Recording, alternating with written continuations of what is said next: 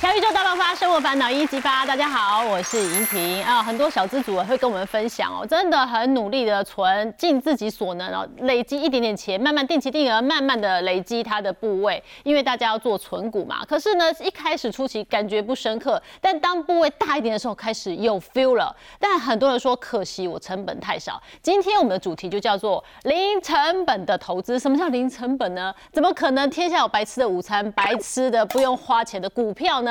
其实真的会有，不是你买了一张股票放很久很久很久让它面临成本，而是用对了方法，就有白花花不用花钱的股票进到你的口袋里。要怎么做到帮你打造属于自己的百万摇钱树呢？今天我们好好听达人来跟我们分享喽。首先邀请到的是我们的杜金龙杜大师，哎，引领各位观众大家好，还有理财作家江金云江老师，嗨，大家好，我是江金云老师。呃，白花花的钞票，白花花的股票进到你的手里面口袋里面来，怎么做到？那其实两位达人都有很棒很棒的方法，但我们要先讲到现况的，以台湾的股市来讲，因为大家都说哇，时间已经越来越推进年底了，时间已经越来越接近选举了，未来呢，整个台股的盘势啊走势会有很剧烈的变化吗？杜大师？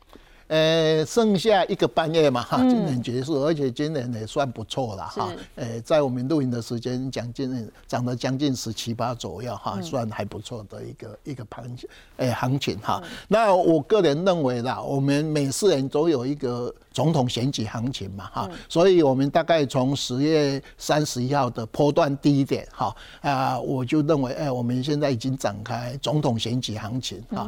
那按照从哎民国八十五年前七次的总统选举行情，好，我统计资料大概是有四十五天的行情，好，那平均大概有二十趴。啊，这个是平均值啊，哈，那有时候又会因为每个时段不一样，哈，那我们来看一下我用的这个呃分时图哈，我们大概目前从去年的十月份啊，一二六二九啊，它这边涨的诶五波段哈，一波两波三，那这一次是第四波，嗯，诶回到诶那个一五九七五。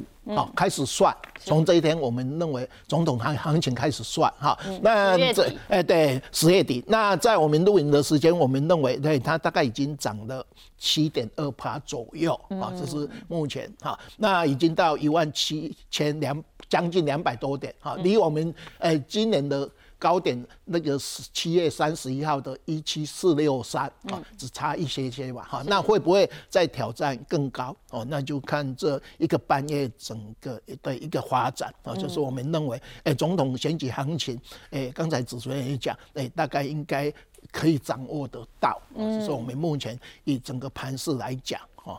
的一个一个规划，所以以过去的经验告诉我们，就是差不多四十五天是一个平均值。哎，对对对。所以大概十月底开始，我们可以一路展望到选举的前几天，哈，一月三十三号左右。对对，明年一月十三号。嗯。那一般来讲，总统选举的一月，明年一月十三号，往前面大概追。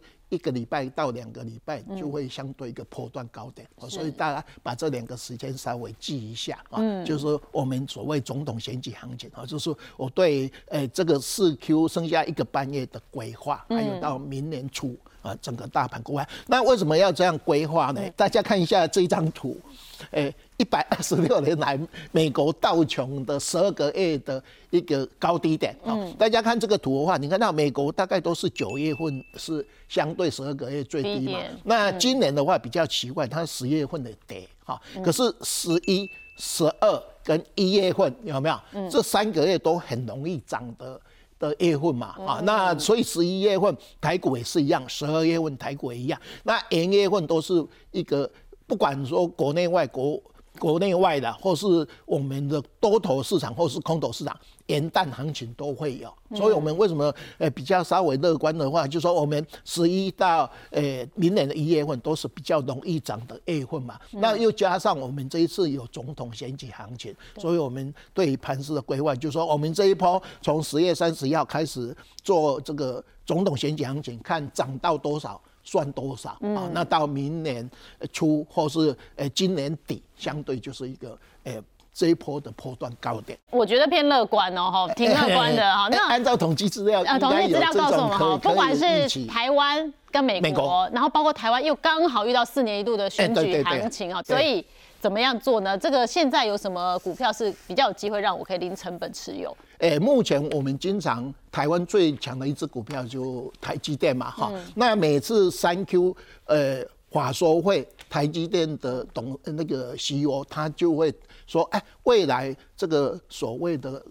好股票，好，那除了台积电本身以外，他经常会讲说 AI 效应，哈，那 AI 里面他经常讲的两类股，一个是 CoWAS，哈，呃个呃这个啊，再就是我们的关通性的细管子，嗯，那这里面，那一般来讲，其实台积电的整个红砖测试最主要就是这一只股票，哈，二三呃三七一一的日月光嘛，哈，那日月光这个你看到它长期来讲，以前我们呃日月光跟细品，我们大概都把它当做红砖测试最好啊，那因为诶细品被日月光并完嘛，好，所以你看到它变成日月投控，好有没有？它是 c o v a s 里面诶最强的一只股票，那它里面的那个获利也算都还不错啊。那最主要是因为股本大的关系啦啊，那所以来讲的话，它就变成一个长期，如果说你要呃。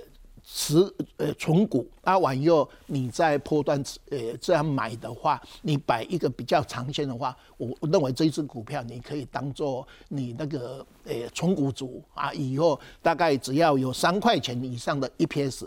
大概一段期间完以后，你的成本就会变成零哦。这是我们大概诶在诶这个推荐的这个类股里面，除了 AI 完以后，我们认为这个是可以考虑的。但是我如果是九报的话，它也不会有大问题的。诶，现阶段看趋势是对的。对对，那主持人你可以看到，它最近哦，这个是 A K 线，你看到它这几年有没有？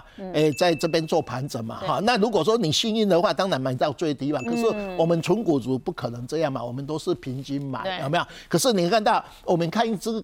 股票很简单，你只要看它的 A K 线图，底部有开始。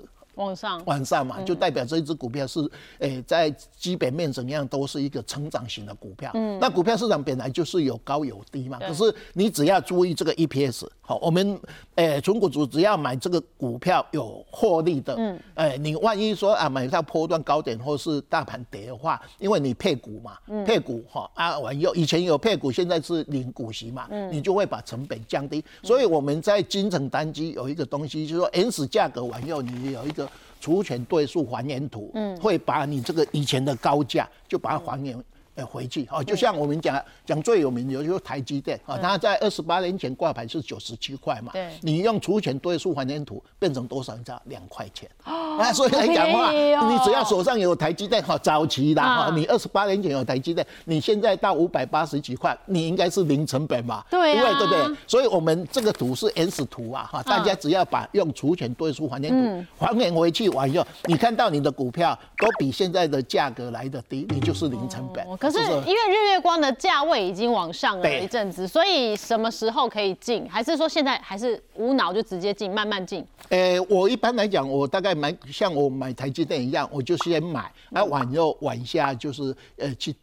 呃，DJ 嘛，哈，那现在因为我们在录影的时间，大盘已经涨到相对高点嘛，对。可是你一直等，大概也都不是机会，呃，不是办法，所以我大概都是先买，啊，往右往下去接，好，啊，有时候接的话，你可以看到说，呃，差十块，差二十块去买，啊，这样的话你才会建立基本的持股。所以杜大师，你所说的先买，是我先买个基准点，哈，对那我只要低于我水位多少，我就是继续要加嘛，对对对，这个意思。哎，对对，因为任何时间我都可以先买，但是我不要 all in 哦。后面要催没得追，最怕的是说你后面完要等，你就就就没有信心嘛。所以一般来讲，我们都会计划说啊，我有多少钱哈？那我一般来讲都是分三批的，啊，先买一批有再去考虑。那另外来讲的话，呃，那个关通轩的话就是这个哈，四九七九的华星光，因为这个就是呃里面它以前是。赔钱的股票，后来凯基第一个研究报告完以后，你看它获利大好嘛，所以股价你看这个标太高了嘛。那一般来讲，以纯股主来讲啊，标那么高，你怎么叫我买？有没有？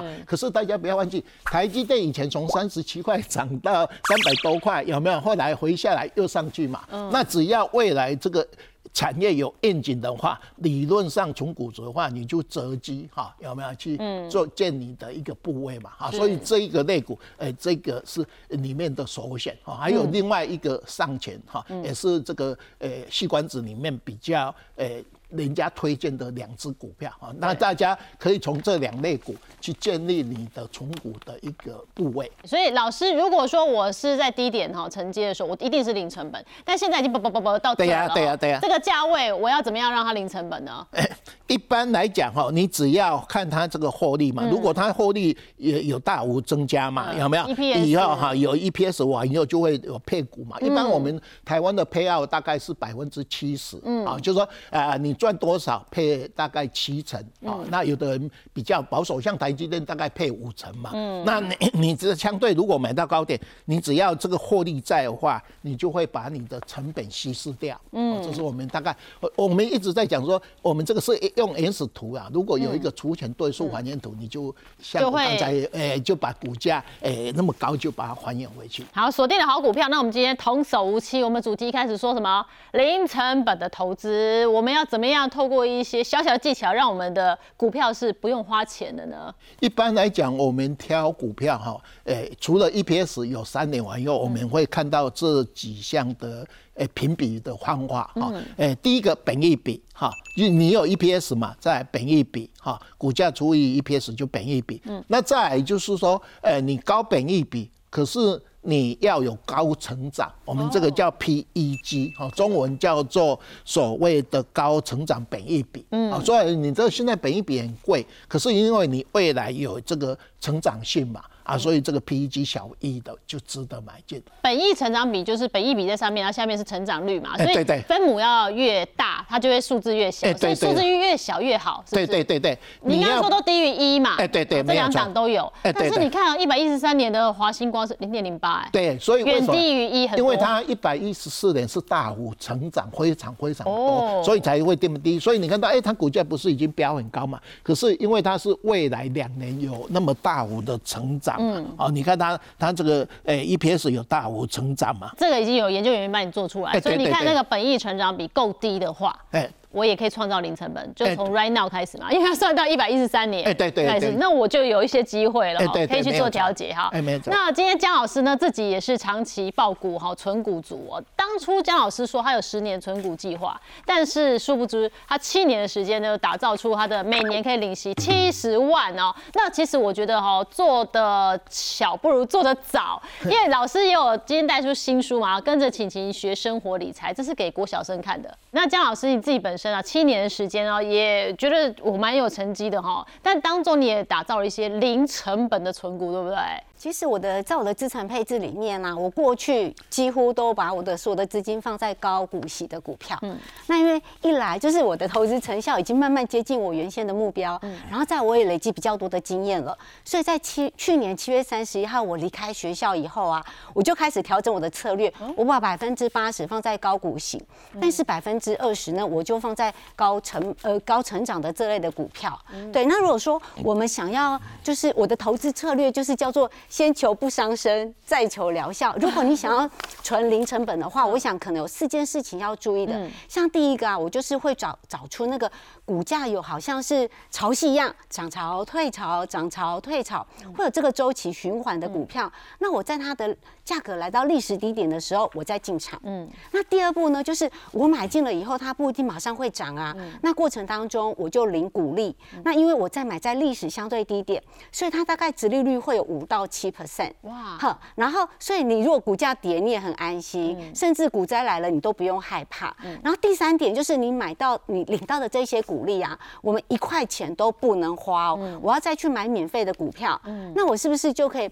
启动复利的效果，钱滚钱，利滚利。那最后一点，我想就是大家最期待的，就是我涨了三成以后呢，我就把它卖掉。可是我卖掉是回收成本的张数卖掉，然后剩下来的就是零成本哦。那我的方法就是，哎，我三成嘛，那简单的算法就是你买四张，以四为单位，买四张，然后卖三张，留一张叫做零成本。嗯，买八张，卖六张，留两张是叫做零成本。那股价不管涨。或点，你都不会害怕了。那我在这里面呢，我些有些股票我就会数量比较多一点点，嗯那有些呢，也许是比较少一点点。那我自己现在持有的这些零成本的股票里面，我们就可以看到啊，我有蒙利啊、戴能啊、迅印啊，然后还有飞姐，然后还有上影。那这些其实我们都可以看到，它都是国内或者是国际上面就是数一数二，就是前三啦，比较大的厂。然后他们的殖利率也大概都有在五 percent 以上。这近五年来的老师，你其实蛮广的耶，就是行业别也蛮不一样的哈。像蒙利，像呃，他是做自动化设备，对，是是是是是。然后还有就是血糖机啊，我们先血。高那个那个检验血糖，对检验血糖的嘛，三高的人，对对对，很多。然后烫金膜，我们现在有很多的包装都是很漂亮烫金，像那个香烟的盒子啊那一些的，是漂亮的那种烫金包装。对对对对对，好，然后对，然后飞捷就是我们现在就是 POS 机啊，嗯，好，然后再有就上瘾就是机器手臂，因为我们现在就是呃有很多呃缺工嘛，嗯，那所以这些自动化的设备啊，机器手臂这些，我觉得。在未来来讲，是一个很重要的发展的方向。但这张里面看来看去，上银那一点六六让人觉得没有很满意，配息比较少一点 呐。对对对，选择。那我刚刚不是说我现在有百分之二十会放在高成长的这些股票嘛？那我就来讲一个上银有趣的故事好了。我其实我在二零一七年哦，大概三月份的时候，那我就看到了上银。嗯。那可是那时候我就觉得，我就看到他的报道，我就觉得说这家公司实在是太棒了。嗯。然后我就要去研究一下它的股价嘛，因为我要看一下股价波动啊，然后股利。我一看，那我们大家来看一下这个录那个。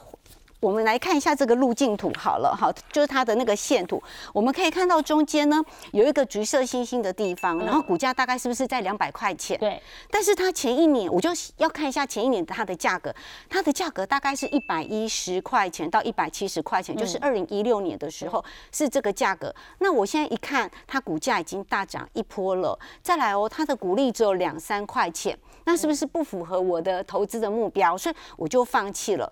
哪知道后来它的价格啊，就一路涨上去哦。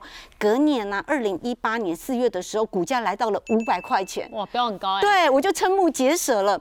但是后来你看它的股价又一路的崩跌哦。十月份的时候最低跌到一百八十几块钱。那我想到，哎，它二零一六年它的价格是一百一十到一百七十元啊，所以我也没有勇气去买它。哪知道你们看哦，它的价格又涨上去了。二零二零年一月的时候，价格竟然大概来到三百一到三百三，所以又让我再次对它另眼相看。我就看到这个图啊，我就知道说，我就跟我自己讲，如果它的价格跌破一百九十块钱，嗯，我可以安心的去买。我我常常会这么去判断它。那去年不是美国升息，对，然后整个。资金紧缩，股市哦就全部大跌，我就一百八十八块钱，我就先买一张。嗯，那因为我那时候资金也不多，大概就一百万左右，嗯，我就开始往下买。它最低跌到一五六，但是我买到一六我就没有钱了，我就买了六只，均价一七三。好，然后我就放着了嘛。后来它到了四月份，它又涨到大概二二六四点五二二六四。好，然后呢那几天它都没有什么动静，大概就是在那一边，我就看一下了。那时候今年。呃，上半年度不是美国到底要不要升息还不确定嘛？然后大家还记得吗？那时候国发会的那个景气讯号灯，台股呃台湾有史以来都是蓝灯，我就想。哎，这不太对啊，因为它它又跌下来，后来它上去以后，我看一看局势不对，所以我想我已经呃大概已经涨五成了，嗯，所以我这次我六张我就卖掉四张，然后我剩两张不用钱，我又存下来了，那他今年就配五点五块钱，就两张又不用钱，然后又配发了一万一给我，我就存得很安心。但是过程当中你可能会有点小煎熬啊，要观察，但是当你成功得到了零成本的股票之后，你就。云淡风轻，管它涨还跌，反正我每年有配息，对不对？这样子日子就过得比较轻松，没有那么多的压力哦。那杜大师呢？现在所有资金呢？之前就是在台积电里面嘛，现在他手上五档股票。那一般来讲，我大概呃，技能我大概都是 only one 台积电嗯啊。那最近的话，从今年呃 AI 效应完以后，我就把 AI 纳入了啊，那就买那个二三八二的管达哈。那另外来讲，我认为呃。电子股以外，金融股还是我们台湾。呃总市值大概占十三趴嘛啊，那金呃电子股大概目前总市值大概五十七趴左右，可是外资持股电子股的话大概有七十八趴左右啊，所以我大概呃在我的呃这个叫杜金龙的 ETF 的一个小五档的组合哈，那电子股大概占了差不多七成哈，那金融股大概。诶，两只啊，就是沪邦金跟那个兆丰金，大概占二十八。那传染股里面，我会看，诶，最近诶哪一个比较有成长的空间啊？那像碳减交易，我就华子啊。所以我目前诶在录影的时间里面，大概我的。呃，整个部位持股里面就是这五档啊，大概也是一个组啊哈。那我首选台积电是说，因为它是我们护国神山，而且它占总市值百分之二十七左右嘛。那我们也知道，因为我我个人的的买卖的操盘的习惯，我是看大盘，我那个东西叫它不当的诶方法哈。那大盘往以后呃会涨，我就把持股加。多一点，好，那会得我就把持股降下来，好，那再买的话，大概就是台积电，因为我我认为台积电跟大盘大概很相关嘛，哈，大盘会涨，哎，它，哎，台积电一定要上来，尤其像我们现在录影的时间这一波，我们认为总统选举行情就台积电开始，哎，有拉的比较。上来嘛，哈，那台积电去年大概五百零四到五百四十六，是一个高点，呃，一个箱型嘛，哈，那今年大概五百一十几到呃五百九十四嘛，哈，那大概呃这个是一个箱子。啊，因为呃它三 Q 法说会的 EPS 比预期来的好，啊，那另外呃在。诶，最近的话，他又把股息哈，每一年大概十二块，现在十三块调到十四块，嗯，哦，那诶，这个一个所谓的。诶诶，股息的调高嘛，因为一般来讲，我们纯股主都一定要看诶，殖利率多少。可是以台湾来讲，诶，我们大概目前殖利率现金殖利率大概三趴左右，因为股价高的关系啊。我们平均大概殖利率大概四趴左右哦。那诶，台积电它的现金股利有往上调高嘛？那我们在刚才单元是说，诶，大盘如果要挑战一七四六三或是更高，那台积电这个五九是要。够，那这里面我上面这边有它每人的 EPS，还有每一季的 EPS 啊，呃，大家可以看一下哈，我们大概三 Q 法说会完以后，它大概八点一四，四 Q 现在估八点一六，可是应该会更高啊。那明年稍微回下来以后，呃，明年的二 Q 好回到八块多，三 Q 回到十块多，四 Q。大幅增长到十三块，嗯，哦，所以我们大概在规划，就哎，这一次，呃，这个半导体修正的话，大落底大概在明年的一 Q 嘛，嗯，所以我们在规划盘势的话，认为明年的，呃，这一波总统选举完以后，到年初哦，或是年底的时候，那整个，呃，大盘到明年三月份就另外一个熊往开始哈，另外一个多头哈，就是说一开始我们的大趋势来看的话，那台积电前一阵子大概就是五五百三左右上下，对对，没有错。好久好久，大家等很久，没有更低，没有更低，就现在一路上来。我们录影这时间也十一月中嘛，对对，在五百八十几徘徊。对，那这个时间点可以卖吗？如果从五百三进到五百八的话，我认为因为。呃，总统选举还还有一段空间哈，我刚才在上一个单元有稍微规划一个盘势哈，所以来讲的话，呃，你现在应该是说，哎，这个波段还没有出大量，还没有相对的高的，哎，细报哈。那我买台积电是这样，哎，买一个基本库存啊，往下啊，大概二十块，或是哪一个哪一天有重挫，我就。把它接回来，好，那上去如果他想到一个相对高点，那一般来讲相对高点很简单嘛。我们现在看看现行，它就五百九十四跟六百零二嘛，啊，那你还看整个对大盘的判断，嗯，你来做一个小部分的调整。手上有台积电，请续报；手上没有台积电的话，明年三月你有机会进场。这样讲对不对？对对对，那时候可能会有一个低档啊。那老师除了台积电之外，你刚刚说广达嘛？对。诶，去年我问你问台积电为什么会加广达？因为像今年来讲，我们的 AI 效应嘛，让整个诶这个 AI 大涨，大概三倍左右嘛。好，那现在诶这个大涨完以后，它做修正嘛。好，那我们一般来讲一定会看到它明年、后年的 EPS，这个最重要，因为你要存股的话，你一定要有获利成长啊。啊，晚以后，呃，你配股多少，这个是看公司的获利那个股利政策嘛。那只要它，哎，这个成长性高，好，那像说刚才讲的，我们有高本益比。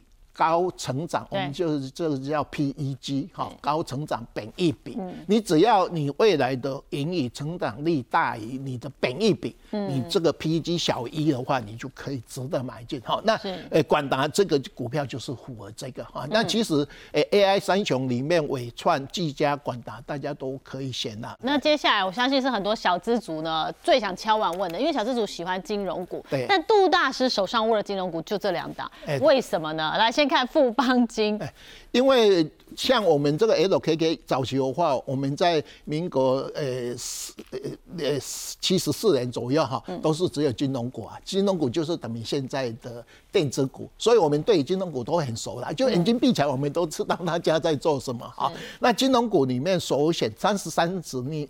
党里面首选哈就是富邦金，因为它的 EPS，我我都是会看 EPS 最高嘛。E EPS 说话就对。对对对，因为像它早有去年是十二块多嘛，啊再有衰退嘛，所以诶你要看诶后明年的 EPS 都维持在诶这个我们的金控里面的一个最好的股票哈。那它公司的。